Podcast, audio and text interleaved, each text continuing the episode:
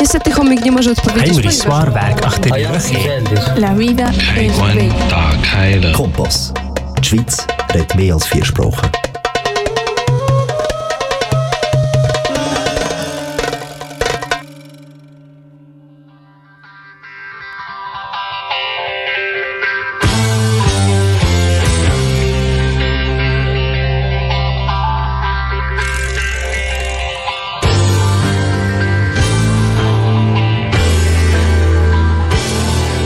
Dragi slušalci, dobrodošli u radio emisiju Krug na srpskom jeziku. 60 minuta u Krug razgovaramo o umetnosti, kulturnim dešavanjima, sportu i razonodi.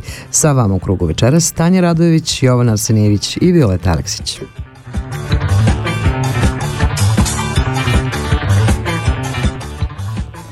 Dragi slušalci, dobro večer i dobrodošli u Radio Krug. U narednim minutima informisat ćemo vas o kulturnim događanjima u Švajcarskoj i cijelom svetu, a sve to uz dobru muziku.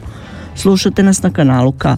Program emitujemo na frekvencijama 94,9 MHz, region Sofingen-Olten 103,4 MHz, region Baden-Wettingen 92,2 MHz, kao i na internet stranici www.kanalk.ch i na našoj stranici www.radiokrug.ch. Naravno, pratite nas i na Facebook stranici Radio Krug. Iz kruga o krugu u krug. Uživajte!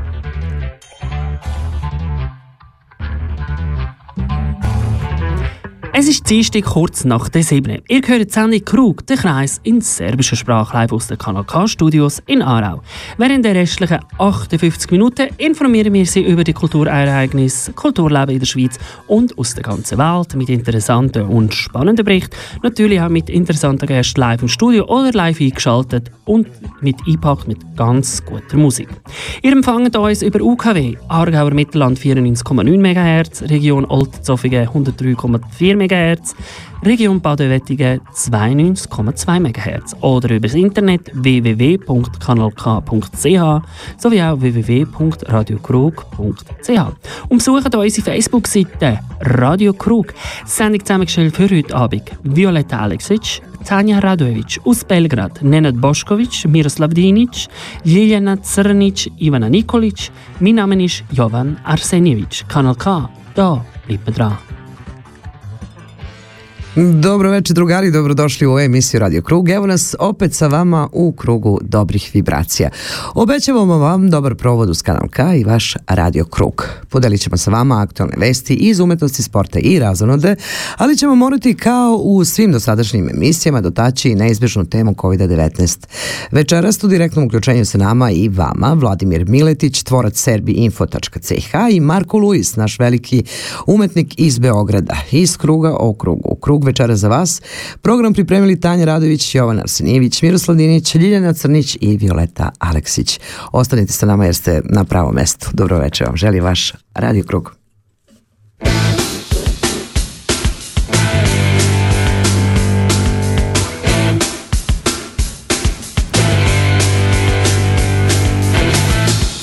Šta je bilo?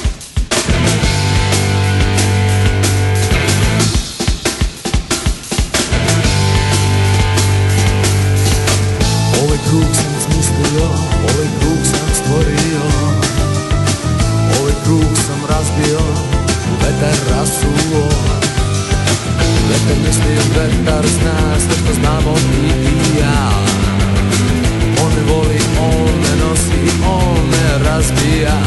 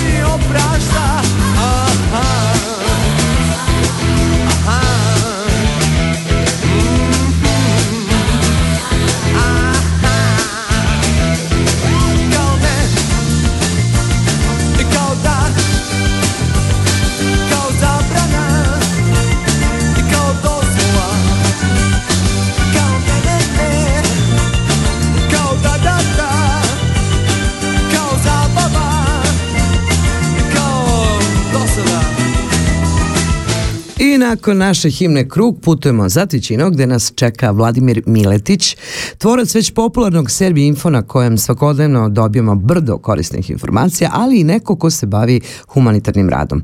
Pre deset godina otprilike stigao je iz Beograda u Lugano, kako on kaže, zbog ljubavi. U Srbiji je studirao političke nauke, a onda se rodila ideja o portalu Serbi Info. Od tada pa do danas Vladimir je toliko toga uradio na gradnji kulturoloških mostova između Srbije i Švajcarske. O kulturi, istoriji, delima i podršci razgovaramo odmah nakon muzičke pauze sa Vladimirom Miletićem. Blagosloven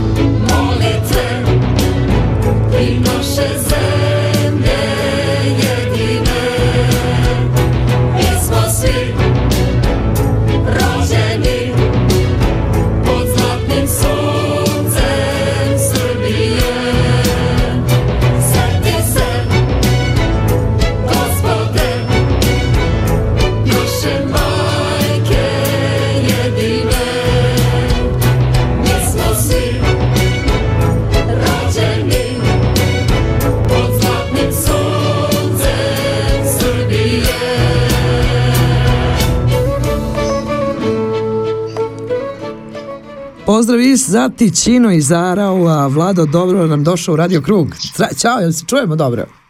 Ćao, čao, čujemo se, bolje vas našli. E, Mnogo ti hvala na izdvojenom vremenu i jako mi je važno što smo se pronašli, što i nije bilo nam nekako teško, što kažu ljudi, slični se sličnima raduju, e, tako se i nađu, jel tako? Tako je.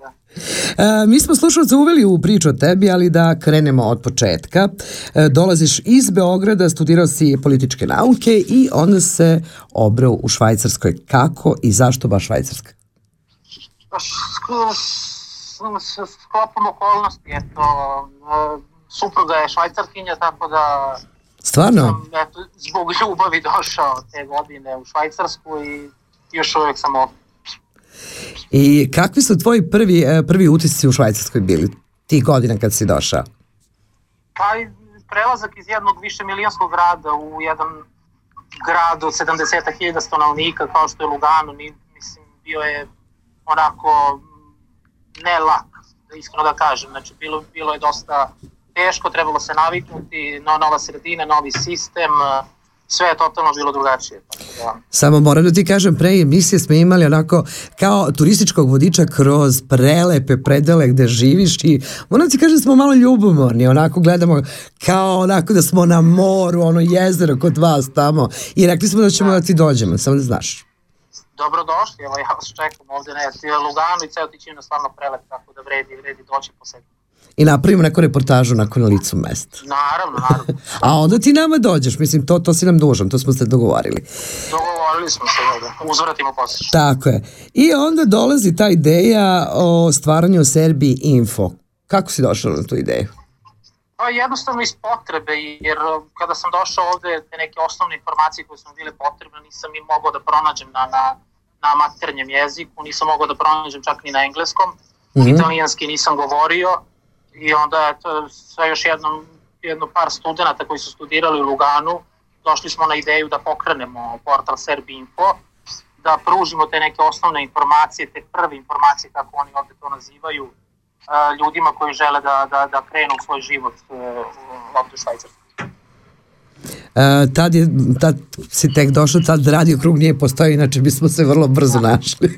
Da. Ali To Bože, bilo 2014 2014. godine kada smo krenuli, znači u realizaciju projekta.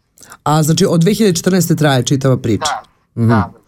A, mnogo toga ste uradili. Na vašem sajtu zaista može e, sve ono što je aktuelno u Švajcarskoj da se pronađe vrlo čitko, vrlo lepo napisano i u kratkim crtama bez nekog lutanja.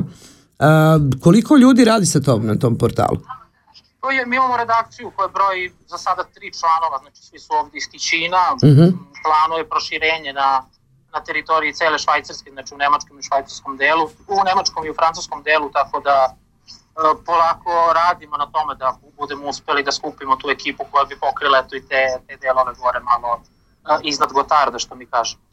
Pa Ne, nesumnjivo ćeš ti to naći. Pošto ovo je stvarno jako lepa stvar i mnogi e, naši sunarodnici koji su tek došli su bukvalno prvo na što su naleteli, to, to je bio Serbi Info, pa onda moram da pohvalim i onda radio krug. Tako je, da, pa to je bila eto ideja, to znači, znači te, za te ljude koji, koji, koji su upravo došli, ti, ti novo pridošli migranti u Švajcarsku koji su srpcov porekla ili, uh, ili drugih zemalja sa Balkana koji govore srpski jezik, tako da, da im, ja mislim da je taj sajt stvarno od koristi. Je bilo teško tako nešto realizovati? Mislim, s obzirom na, na naš, moram da kažem, mentalitet ljudi, kako su oni to prihvatili na početku? Pa, ja, od samog početka je bilo dobro prihvaćeno, nije tu, oni su do, eto, dobili mogućnost da mogu da čitaju nešto na svom jeziku, Mhm. da, da mogu da prate aktuelnosti švajcarske na srpskom jeziku, pošto mi između ostalog radimo i to da sve ove aktualne stvari Bravo. a, od, od eto, na primjer, tih nekih e, narodnih inicijativa, referenduma o kojima treba da se glasa, da pružimo mogućnost ljudima da pročitaju te teme na maternjem jeziku, da ih bolje razumeju Bravo. I da, da, da eto, aktivnije učestvuju u tom političkom životu između ostalog. Kao i sve ostale teme koje, koje se tiču pre svega stranaca u Švajcarskoj, ali i ostale, ostalih sfera društvenog života. A, vrlo često imate pomoć i našeg a, dragog a, magistra Živka Markovića koji sa vama sarađuje, je tako?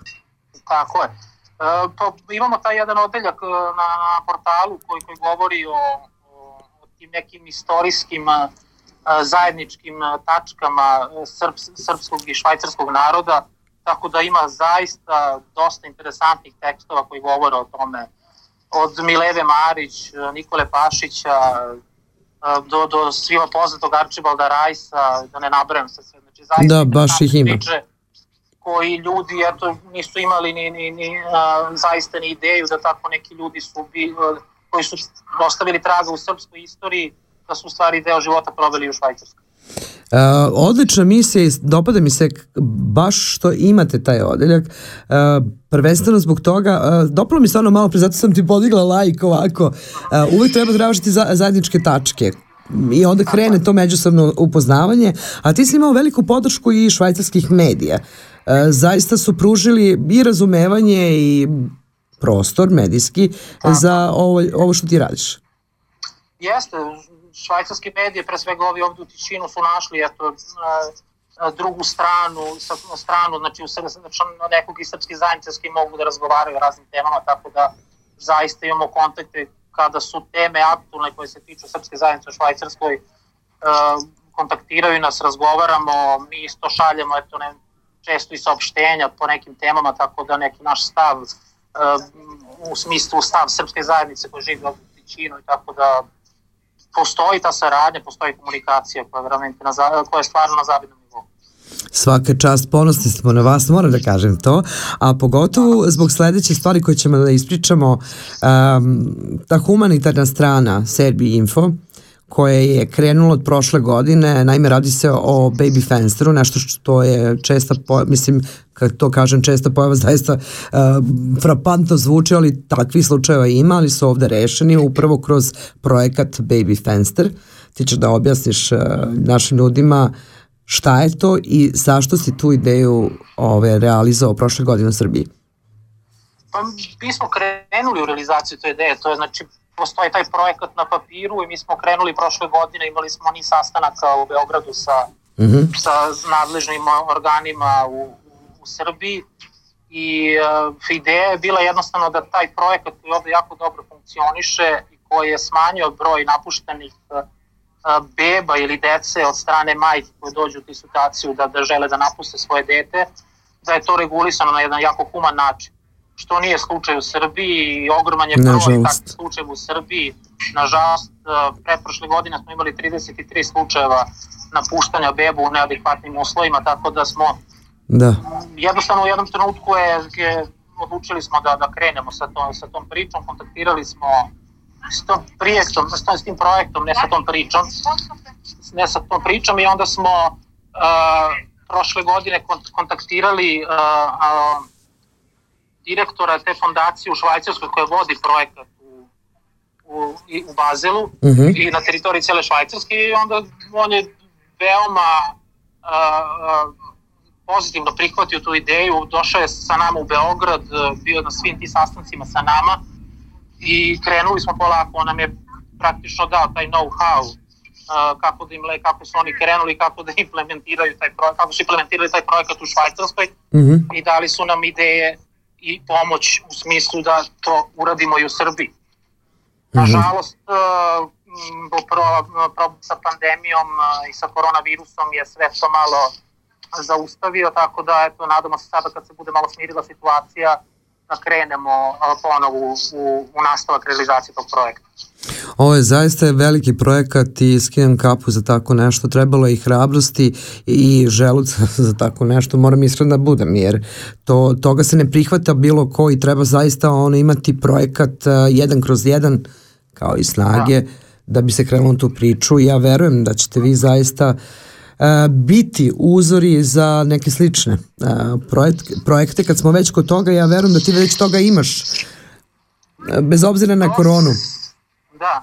E, što se tiče drugih stvari, toliko je stvari uh, koje ovde u Švajcarskoj funkcionišu na jedan toliko uh, lak način da, da, da sve to praktično može da se, da se vrlo lako implementiraju u Srbiji, da, da neke stvari koje ovde funkcionišu na jedan odličan način, da to primjerimo isto i dole i da, da pomognemo eto i u razvoju same zemlje, ali i u tom nekom svakodnevnom životu naših građana.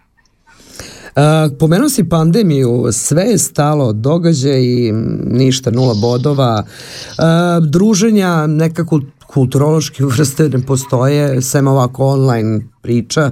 Šta ti misliš o tome?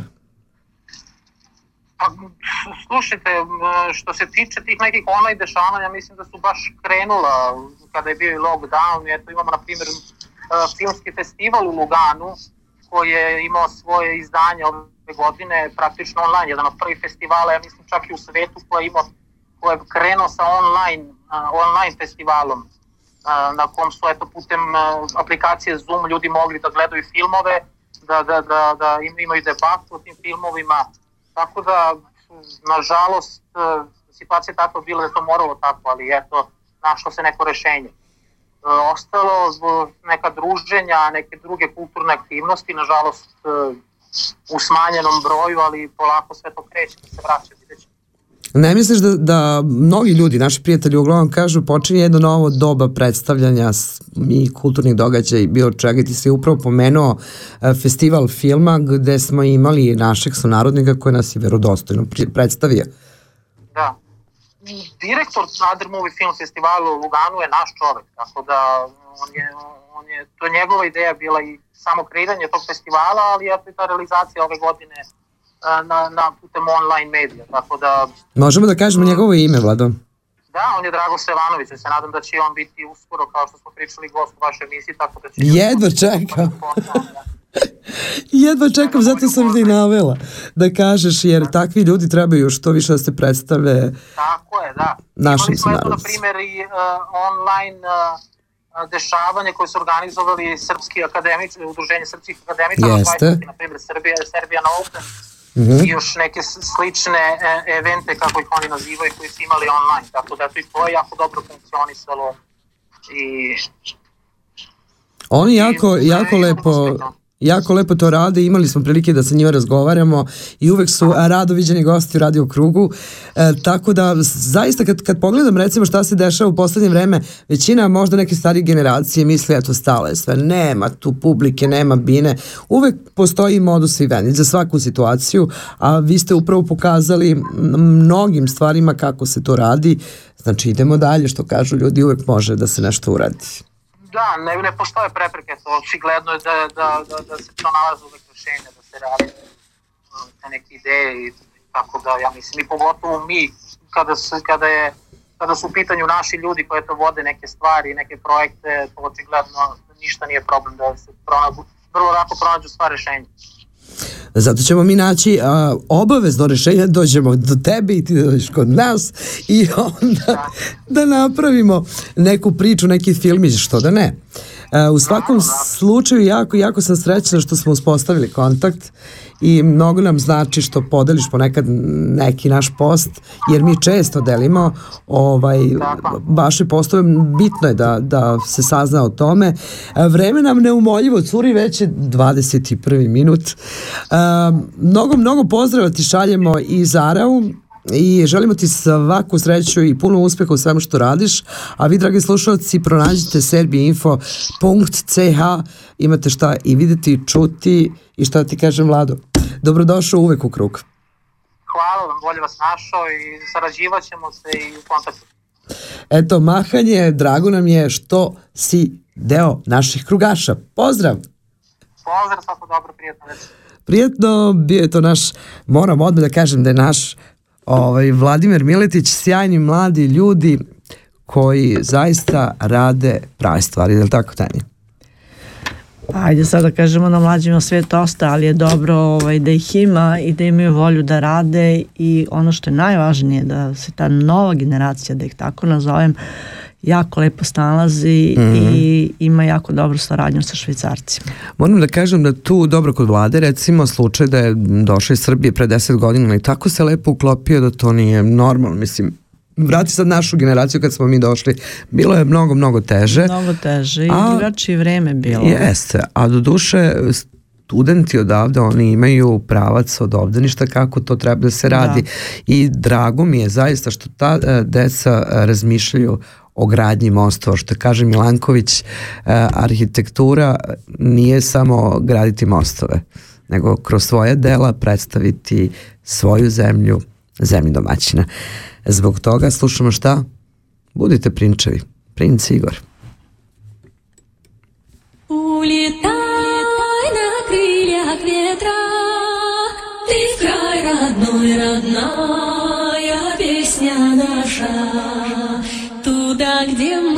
тебя свободно пели, где было так привольно нам с тобою.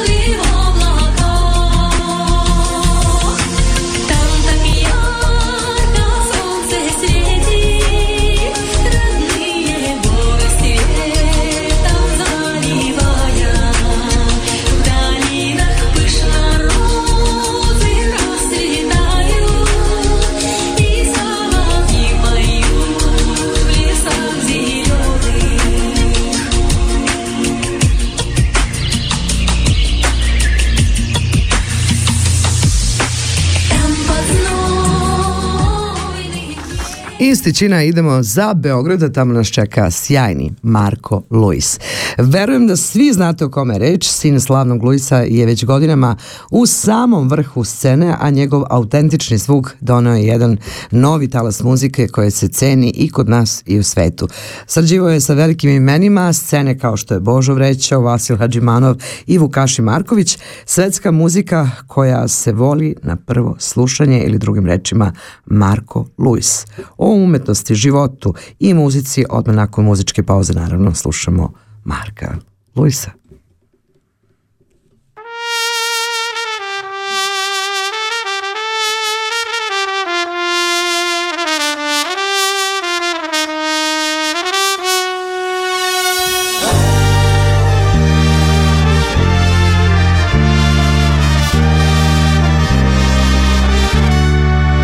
Želiš biti najbolji na svetu Želiš biti slobodan kao ptica u letu Desi se pad, a sve je u tebi. I svi ti kažu kako treba, o to ne bi. Al odmah ustaj, samo na sebe računaj Nikog ne čekaj nego se laktaj. Šansa iza ugla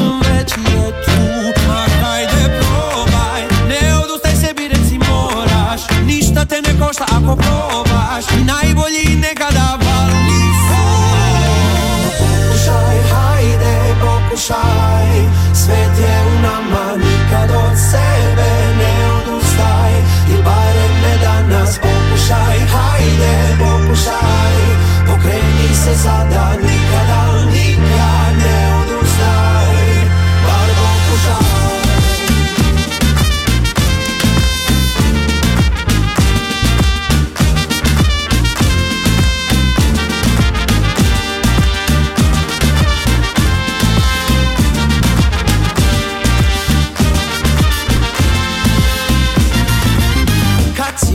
mali šutali su te.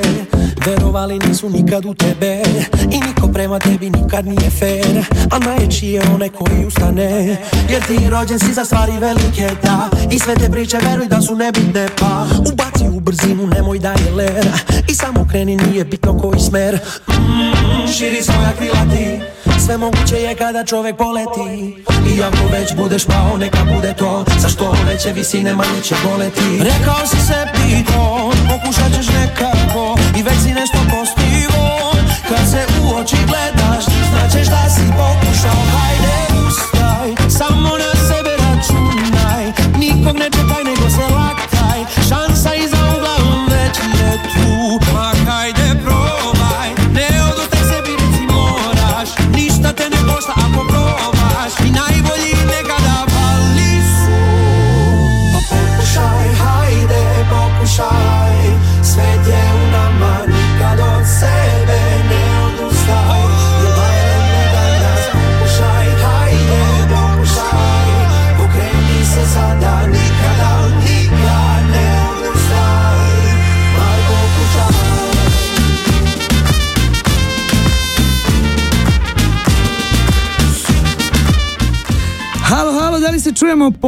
pozdrav iz Arao za našeg Marka Luisa? Ćao, čao. Ćao, pozdrav. Mm. Evo sad pokušam samo slušalice da nađem. e, uvijek frka s tim. Stvorili minut i po. Poradili smo da te što pre čujemo, mnogo si nam nedostajao, moramo da ti kažemo, ali mi to nadokladimo lepo slušajući u svakoj emisiji tvoju muziku, pa eto, bilo je krajnje vreme se vidimo, majke mi. jeste, jeste, baš je bilo prošli put kad smo se čuli i videli, to je bilo ovaj, nažalost, ovaj, nije uspeo ko- koncert da se organizuje i onda nas je zeznula i ovo i ono, pa nadam Ne, nešto si se isli... E, to. Ja se čujemo? e, sad se ne čujemo. E, ja tebe čujem. A ti mene, jel čuješ? ja se čujemo? Samo sekund. Tehnički problemi. Pa dobro, to, to je sve onako, ja volim zato ove live uh, uključenja. Live uh, uključenje. Pa tako, ali se čuo, čuo sam sebe. E, sad se čujem, E, sad se čujem. dobrodošao opet. Dobro je. E, znaš šta, kad si malo prepričao o onome, e, kad si trebao da dođeš, podsjećaš na me na ljutu ranu, mi se jadni spremili ovde, sve, Evica, mi ovde. E, još uvijek mi teško. Ja ja sam pra, pravo da svima da vam kažem, ono, samo što mi suze nisu krenule. Nama jesu, Marko, jesu. I da ti kažem nešto, za godišnjicu radio kruga bio si sa nama, samo da ti kažem, non stop smo pričali i o tebi i o svemu tome i rekli smo, čim korona prođe, pa ako treba peške imam da dođem do Beograda, Marko dođe ovde. E sad, ovo smo sve privatizovali, ali može nam se. E tako, gde si Marko, kako si? Neka, neka smo. E, super sam, evo sad sam bio malo po gradu sa, ovaj, sa sinom i sa ženom, uživali malo danas je bilo onako, nije prevruće vreme, pa smo malo bili po Kalemegdanu, uživali malo, gled, vozili se sa trotinetima i tako dalje.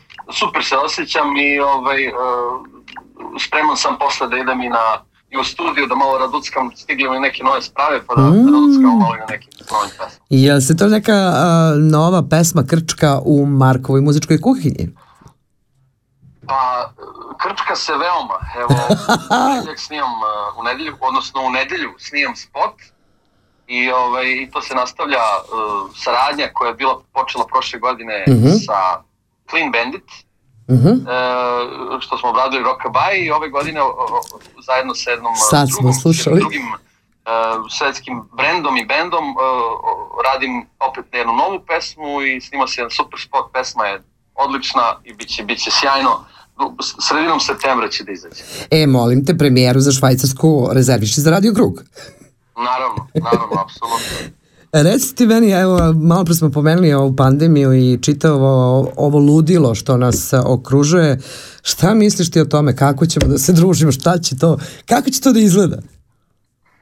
Pa, u suštini ja sam prvi taj, sre- srećem sa često moje kolege isto po gradu, ili slučajno ili kad negde se isplaniramo i dogovorimo i tako dalje. Mhm. I s, uglavnom ljudi čekaju da prođe, a ja se ne bi oslonio na to, najlakše je čekati super kad, kad se to sve popusti, kad svi budemo mo- mogli da nastupamo i tako dalje, lako ćemo tada, mislim da će onda to, ali treba nekako da smislimo šta da radimo do tada, to može da traje tri meseca, to može da traje možda i dve godine.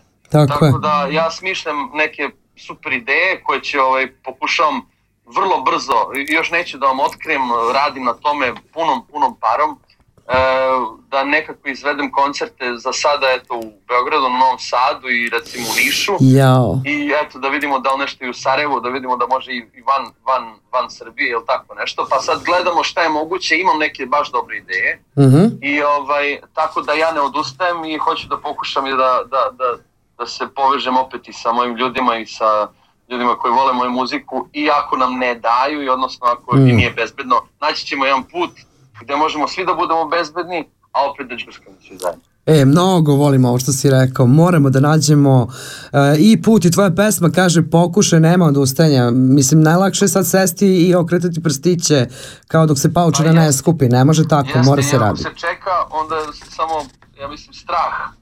Je veći. sve veći, veći stres, a ja mislim da je stres, panika da i, i ovaj, stres, panika i strah da je, da je to najveći virus i da je to Jest. što, što, od čega najviše razboljevamo u, u ovoj fazi, tako da mislim što manje gledati i pratiti med, medije i, i, i televizije. Takve medije. Sam radio krug, šalim se. Ovaj, nego, nego ono, voditi računa, ne mora sad da ližemo stepenište i tako dalje, nego eto, družimo se sa najbližima na distanci i čekamo, bit će okej, mislim, bit će sve okej ako, ako svi se plašimo i staknemo u kući i ne izlazimo napolje i gledamo vesti, od toga nema ništa. Mnogo se lepo ovo rekao. Najgora, e, najgora stvar posle pandemije u stvari jeste strah. A, Nije posle, i dok je pandemija, to je najveća, najveći virus. Ja pa jest, jest. Ovo, ovo, ovo su stvari, mislim, koje su jako, jako teške za, za naše psihe. Kad nas neko zatvori u kući i kaže da, Kako da ne? izlazimo. Ovaj, i, e, mislim da je, da je sve vreme ovo zeznuto za psihu, zato treba, treba gla- glavu čuvati. Pogotovo za klince ti imaš sina, objasniti sad detetu je ne možeš ti napoje se igraš, pogotovo sad ova školska godina, pa onda online škole, mislim kako se ljudi dovijaju da bi mogli uopšte, što kažeš da ostanu u nekom kontinuitetu bilo koji posao da je u pitanju, ali što je nama je jako bilo bitno baš e, kad je sve to krenulo, mi smo radili čak i od kuće. I e, tada smo u stvari shvatili e, našu misiju, pošto je kao kulturna, ku- emisija kulturnog karaktera umetnike nekako podržati, tada je bilo potpuno jasno da u ovom ludilu mora da postoje ovakve e, institucije i misije koje zaista umetnike podržavaju u svemu, jer moram da kažem, sve na stranu, znamo svakome je svoje najgore, što kažu, ali umetnici su zaista bili oštećeni najviše, pogotovo Jeste. prvi talas, onaj koji je bio, ne znam šta da radimo, svirali smo i pevali smo online, mi smo imali akciju umetnost protiv loših vibracija, ti si bio isto online, je li tako? Da, jes, jes. Znači ima, uh, da, Da, jeste, uh, kultura je u, u, suštini, kultura se prvo uki- ukida i, i zadnje se vraća, tako da verujem da je, da je veoma teško za, za, za ljude koji, koji žive od, od honorara, koji žive od, od honorarnih poslova, Jest. od, od, od glumaca, muzičara do, eto, bilo šta. E, verujem da je jako teško, pogotovo, mislim, pogotovo ovde na našim prostorima, pošto uglavnom ljudi Svuda. rade na svoju ruku, nemaju nikakvu pomoć ni od države, i, mislim, vrlo malo ljudi su prijavljeni kao slobodni umetnici i tako dalje, tako da verujem da je veoma teško i e, znam da je, da je teško, tako da, e, eto, ali al nije, mislim, nije ni mnogo drugačiji drugim državama, mislim, Nije. čak i u Nemačkoj, e, u Nemačkoj gde je sve organizovano, ja mislim da je veoma teško, težak period za honorarce. Baš sam pratila i Nemačku i Austriju, uopšte sve, sve države su imale, ali šta je neverovatno, mislim, moram to da kažem, uvek kad je najgore, upravo umetnici se popnu onako na binu, Pa na taj pjedestal, sve, sveg bola i pevamo i recitujemo i glumimo, ništa nam nije kao sve dobro, svima dobro oko nas, e sad kad treba da dođe umetnik na red, damo se nešto pomogne, kao ej aj posle nešto, kao pa nema posle. Da, ali u suštini realno najbolje pesme i najbolja dela su, su, Jest. su, su stvorena u, u, u- fazama, u, u nekom vremen, lošijem vremenu, u nekim u nekom buntovničkom Jest. uh, svetlu, uh, da li to bio rat, da li, da, da li su to neki ovaj, post, da li je zar, u, za, zarobljenici u zatvoru, bla bla bla, znači tu su uvek ispale i najbolje i rodile se najbolje žanrove. Najbolji žanrovi. Baš smo počeli od prošle emisije nekako, kako to samo dođe od sebe. E, Pričali smo o Čekaj me, ja ću sigurno doći, zaista jeste ona pesma nad pesmama. Danas je na repertoaru Lejla, znaš o čemu se radi, ali e, ajde da, da kažemo, nisi ni ti imao lag period, e, e, postoje stvari koje si obradio obradom oca, ja mislim, postoji jedna pesma, koliko je bilo teško raditi na tome? Uh, nisam, nisam razumao, uh, E, možeš da ponoviš. možda sam Možda sam dobila... Ne, nisam, nisam čuo, Aha. nešto je, nešto je ovaj, uh, prekinulo, pa nisam čuo još, samo da ponoviš. Ti si odrastao u Nemačkoj koja je uticala na tvoj muzički pravac, ali eto, e, ne mogu da ne pomenem da si sin svog oca koji ima taj luisovski ton u glasu kao što i ti imaš i koliko je bilo teško em, odrastati van Srbije i kasnije em, verujem da si neku obradu u njegove pesme isto radio, jel tako? Koliko je, koliko je bilo teško to sve? Mislim, o- odrastati u Minhenu je bilo meni super, imao sam divno de- detinstvo. Mhm. Ovaj, to što je moj otac bio uvijek tamo vamo, tamo vamo, ja sam navikao na to da je, da je nekako... Imamo isti problem i ja, ja sam imala takvu Tako da, kocu. ja, tako da ja ne znam ni za drugačije, tako da mi je to isto bilo cool. E, došao sam u najboljem trenutku ovde da živim i isto mi je jako lepo. E, kada sam obradio neke pesme njegove, nije mi bilo teško zato što sam odlučio da, da, da obradim neke pesme koje ljudi nisu, nisu čuli. Mislim, jesu čuli, to postoji na ploči, ali nije bilo popularno, tako da kao što su pesme neke ob- obrade kao Cveće tašmalo, Doviđenja, sad za novi album spremam isto jednu pesmu koju bukvalno niko ne zna, ali Stvarno. postoji, koja je ovaj, u, u epohi e, južnog vetra, tako da tako da ovaj, mi to uopšte ne, ne, ne, ne pada teško, mislim ja drugo nešto ne, da, kad neko traži da obradim ne kuni me na ružima majku opa opa slike oko, to ne bi radio. Neću da kažem nikada, ali, ali ne, ne želim to da obrađujem. To su njegove stvari, to je njegov glas, to je njegovo, svi ga znaju po tome. Bravo. A ovaj, eto, Ovo si mnogo lepo rekao. Ovo si mnogo lepo rekao i treba raditi na tim, e, na tim pesmama koje, a postoje toliko lepi pesma. ovaj, Ima baš, baš dobrih, lepih pesma. Evo sad uh, za, za sve slušalce Radio Kruga da, da, da poslušaju pesmu recimo Kiše Liju. To je jedna pesma koju baš, baš malo ljudi znaju. Piši Tanja, pa Tanja piše. Ili gde, ili gde nestaše one pesme stare. Eto, to su dve pesme koje su baš, baš, ove, baš dobre. Eto, moramo da ovako, a jedno čekamo to u tvojoj verziji. Em, šta, ćemo, šta ćemo još da kažemo slušalcima kao neku poruku nas umetnika u ovom ludom vremenu?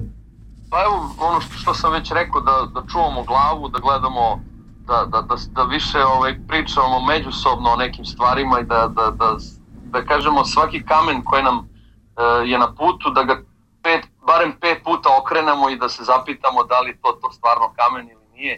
Tako da je ovaj, e, nekako sam, sam, sam nekako doći do, do nekih odgovora, ne slepo verovati. Usvojit ćemo te majke. Kako si lepo. Majke mi, pa, ali pazi, toliko emocije. Sećam se prvo, prvi put kad smo razgovarali, to je bilo ono što kaže ljubav na prvi pogled. Sin, majka, gotovo. Um, šta te nisam pitala ovog puta, a htela sam te pitati, nego bunjem ovako i slušaj me, oduševljavam se. Uh, tvoj prvi... Imam iste slušalice, to su super slušalice. Jel da? Ali ne trenutno. Da. E, kažete meni, e, prvi e, u kontakt sa nekim tvojim e, prvim bendovima, pa ono kao sad, kako je to izgledalo? Ako misliš moj prvi bend kad Pa počeci, pa da se kao sad, muzikom, da. Pa, paralelno je to bila Marakuja, autorski bend. Mhm. Mislim i tada i Marakuja je bio polu autorski, polu uh, cover band i St. Louis band koji je bio čist cover St. band. Louis, ja.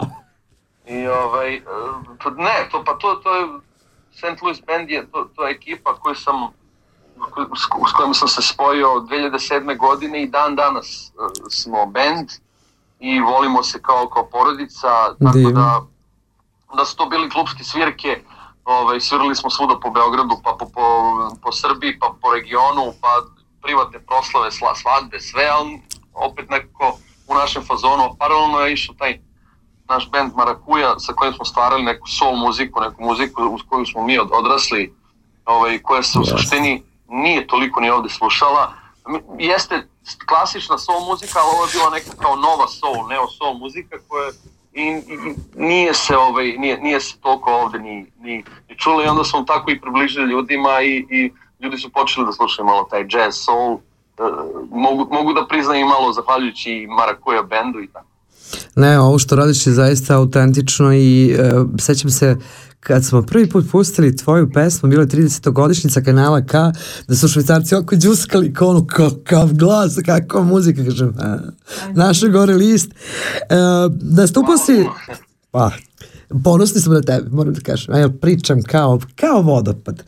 Tako, tako sam uvek kad sam srećna, možeš da me razumeš. Super, ma baš je dobar, lep je, ne, lep razgovor, ja volim kad ovako... Ma da bude spontano, nećemo više ono, mislim sve u redu, mora se držati ta neka granica, ali da bude, eto, pričamo na kafici što kažu. Radio ste sa Božom Vrećom, a, zatim sa Vasilom Hadžimanovom, a, velika imena, kako je bilo raditi s njima?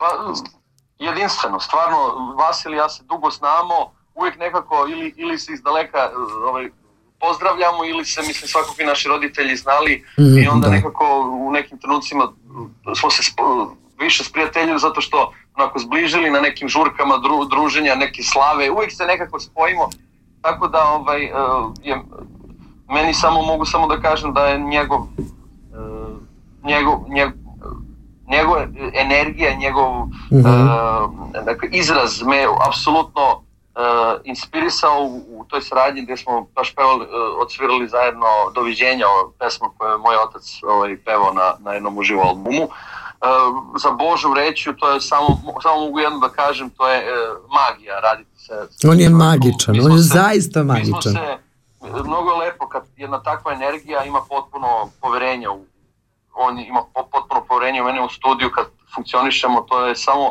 on je jedna ruka, ja sam druga i to, to samo se onako uh, se, se, se kopa i pravi se, pra- stvara se nešto i to, to se dešava da mi za četiri dana uradimo 14 pesama. I, Za ovaj, četiri dana? Wow. Tako je, tako je, da. Tako da je, Respekt. da, da li na stage-u s njim ili u studiju ili na kafi, ovaj, stvarno je čovjek koji, koji može da inspiriše. Evo veliki pozdrav za Božu Vreću, ja bi jako volila da se on nama, da se on nama javi isto za Radio Krug, to bi me jako radovalo, ali eto ko zna možda je ideja da sa njim dođeš zajedno ovde, on je dolazi inače, često je Znam, bio da. ovde. Sve sam, sve sam pratio, čak sam jednom ja mislim i treba da idem s njim, ali ja nisam nisam stigao, imao sam ja neki nastup, pošto sam u jednom periodu smo puno, puno zajedno nastupali, bili smo u Švedskoj zajedno, bili smo svuda po regionu, trebali smo u Nemačkoj zajedno da sviramo i onda nekako, pošto smo i paralelno, on ima svoju priču, ja imam svoju priču, ja imamo tu zajedničku priču Mhm. i onda nekako kad sam ja imao svoje nastupe, nisam mogao, nisam mogao da nastupam. Eto, ko zna, možda če, se čeka baš ono pravo mesto i pravi trenutak i daj Bože da to bude Cirih. Eto, po, onako poslala sam energiju A, i da nas prođe ova korona, da ostanemo zdravi i em, mentalno i fizički i psihički, što kažu, sve onako zajedno. Em, zadržali smo te puno, uzeli smo ti vreme, ali nam je bilo drago da te vidimo. I e, želimo ti svaku sreću, puno, puno uspeha i zapamtit ćemo ove dve pesme, pa onda jedva čekamo tvoju verziju. Eto. Veliki pozdrav. Pozdravljamo vas i e, pozdravljam Cirih. E, Nadam se da će doći nekad uskoro opet. E, Pošto sam bio jednom u Cirihu na koncertu D'Angela i to je, to je bilo to. Ma doći ćeš, ja ti garantujem to. Mislim, bože, šta, rekla sam, ali tako će da bude. Znači, veliki pozdrav, e, poljubci, e, zagrlja i za porodicu takođe i uvek si rado viđen gost u Radio Krugu. Puno pozdrava, čao. Ćao Marko! Mnogo lepo čuti e, njegov glas i čuti njegovu energiju, prosto se to osjeća. On je toliko iskren i zato sam uvek ovako srećna kad imamo te naše krugaše. Jel tako? O, on raste u jedno veliko dete. Hm? On raste u jedno veliko E, dete. ali ne smem da izgubimo to dete, pa Da, pogledaj me koliko pa, imam godina, pa. pogledajte koliko imaš godina.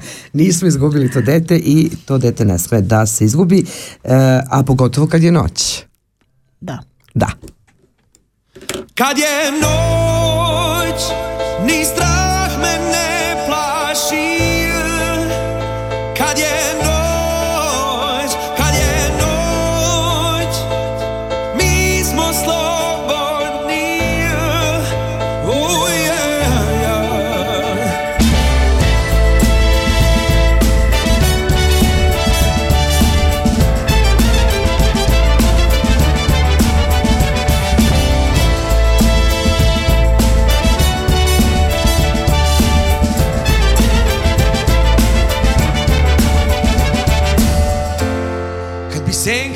bila sjaj, tad bi slepi videli Kad bi rosa bila more, tad bi slabi plivali Kad bi čuli zvuk tišine, tad bi nemi pevali Kad bi život bio igra, tad bi snove živjeli 47. minut, kad bre ode ovo vreme, Tanja? Joj! Uz ovakve goste uvijek ide. Tačno. E, evo, no, novosti, u stvari su stare nove novosti. Naši prijatelji Kulturni centar Soko su počeli sa radom još od 10. augusta i eto, ako ste u blizini Munvenštajna, a imate ta, e, talentovane mališane, prošetajte sa njima do Štoker štrasa 30, gde vaši najmlađi mogu od 10 do e, 10.30 do 11.15 da nauče mnogo toga iz srpske tradicije kulture, a za one malo veće klince i klinceze sredom i nedeljom su odvojeni termini za tradicionalno srpsko pevanje, naravno umetnički centar Soko misli na sve talente za vas i nas koji volimo tradicionalnu pesmu, a želimo da se pridružimo ovom centru. Termini su po dogovoru. Sve što želite možete saznati putem maila uh, kunstcentrumsoko.et gmail.com sve neke tačke, jel tako?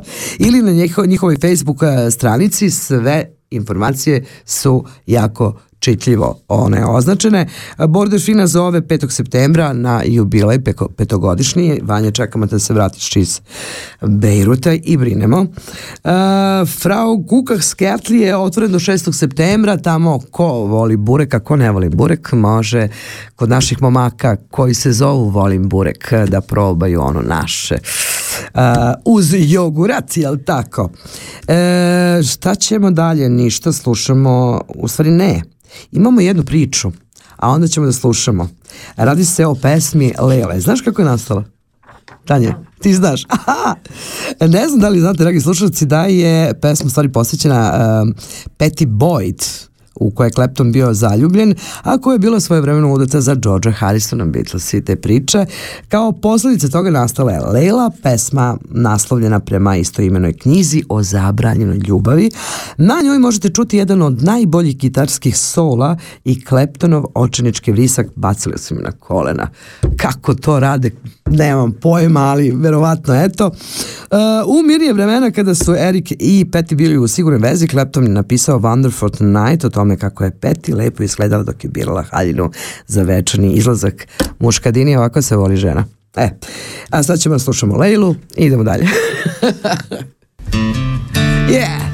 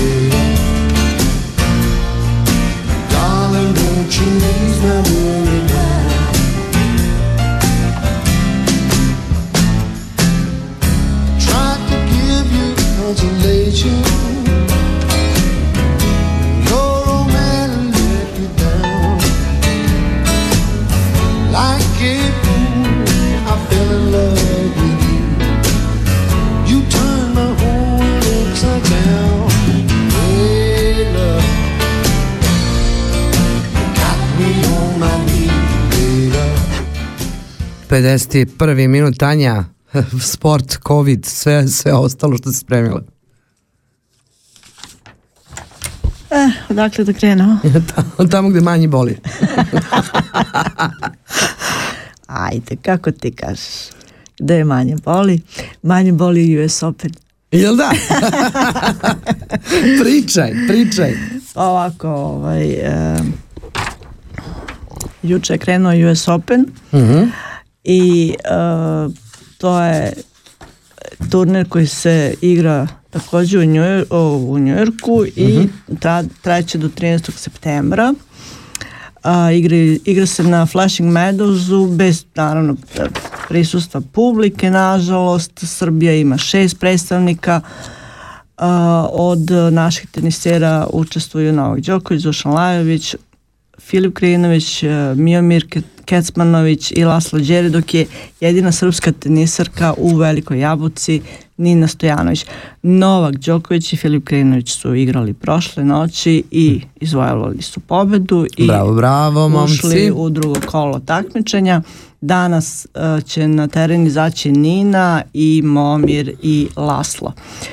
Uh, od najboljih 100 tenisera desetorica neće igrati Uh, prvi favorit je naravno Đoković pošto nema Nadala, nema Federera i tih kao što sam rekla desetorice najboljih da ih ne nabrajam nagradni fond je 53 miliona i 402 hiljade i ove godine ćemo dobiti novog pobednika, da li će biti Novak ili neko drugi, u svakom slučaju bit će nov pobednik jer je prošle godine ovaj turnir osvojio Natal. Eto, vidiš. Mere predostrožnosti i zaštite su veoma velike. Jel da? A, svi teniseri su u jednom hotelu, ne smiju nigde da idu, mogu samo na teren za... Znači nema ono druženje, terasice. Ne, nikakvo, nikak, nikakvi izlasti, Ja, nema brat, ničega, samo znači treninzi i uh, mečevi. Bože, kako, kako, meni nekako se čini kod, da, ko da na silu bre hoće to neko zadovoljstvo da se iščupa. Pa ne znam. Ne znam šta ali- da ti kažem. da. Dalje.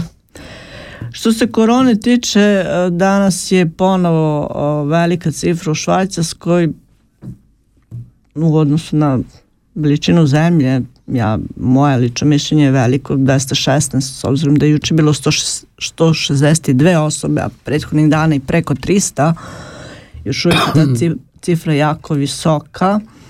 Mere zaštite svi znamo, nošenje maski Da. u većini zem, delu zemlje su pod obavezno Mhm. i u prevozu i u ovaj, prodavnicama i shopping centrima. Što se tiče naše zemlje u svijetu i trenutno ima preko 25 miliona zaraženih, to je strašno. Indija je preuzela nažalost, da tako kažem, vođstvo.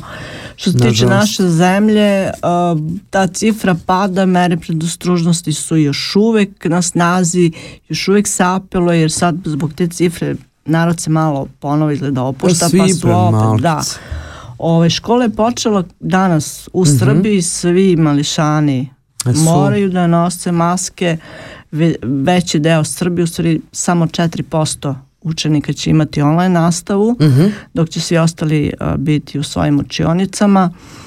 A, svakih 15 dana škola će a, raditi testove na ovaj, đacima i nastavnicima da bi se vodila situacija da, ovaj, kako sve to ide.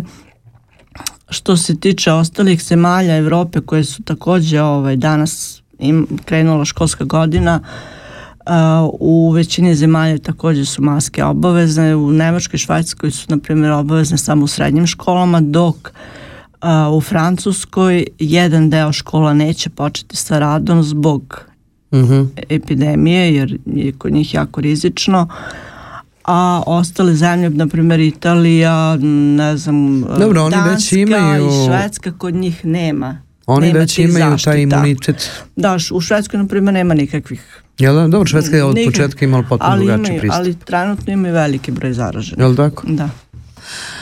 U Ne svakom da slučaju, kažem. to je to. Vidjet ćemo sad šta će nam doneti jesenji sezonski grip.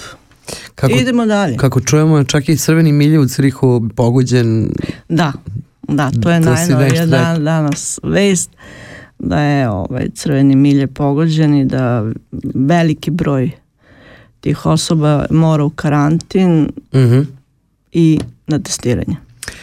Eh, kako? Zbog jedne osobe Pa koja dobro. je bi- zarazila više njih. Tako je u svakoj branši. Pa- pa i u toj. Nikad se ne zna. Šta imamo još, Tanja? Matićevi dani se bliže. Matićevi dani se bliže, uh, do petka eto imamo ovaj uslova da Da učestvujemo. mi, da učestvujemo, da se prijavimo Mhm. za učešće. Biće pola, da tako kažem, pola live, pola online. Mi Mhm. koji smo iz inostranstva i oni koji nisu mogućnosti da dođu ni iz Srbije do Ćuprije, moći će pošalju svoje video snimke To koji će biti jako interesantno, moram da, da, ti kažem. bit će. Ništa mahanje drugarima iz biblioteke Matićeve, je li I tako? Hvala na pozivu. I hvala na pozivu. Naravno, podržat ćemo ovu akciju u svakoj emisiji. 57. minut slušamo uh, Đavole, je li tako? Da. Ja, 80. vraćamo se vreme plofu. Ups, stop! Stojim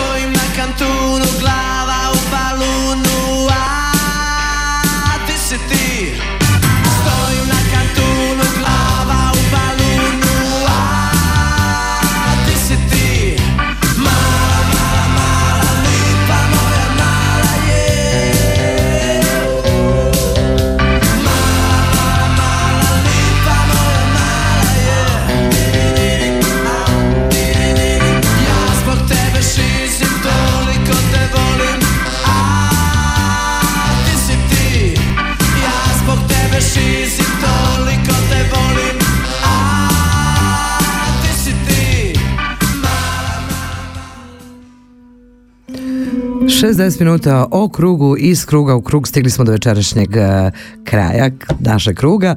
E, već, prijatelji emisije su e, kreativna radionica Balkan, Tesa Pres, udruženje Milutin Milanković, portal www.svajcarska.ch, Srpski kulturni centar Vil Mondo Kult, Srpsko kulturno društvo Levačke novine, udruženje srpskih pisaca Švajcarske, kulturno udruženje Cirih, pozorište Horizont Galerija Perunov, Helce kulturni centar, Bašta Sihom obojena, pozorište Minhin Rock pokret, Kal Band Promotiv, Frankfurtske vesti, Skut, Vuk Stefanović Karadžić, Kolo Baden, Televizija Srpske dijaspore, Serbi Info i mnogi drugi. Sljedeće druženje zakazujemo u nedelju 13. septembra u isto vreme na istim talasima sa istom ekipom.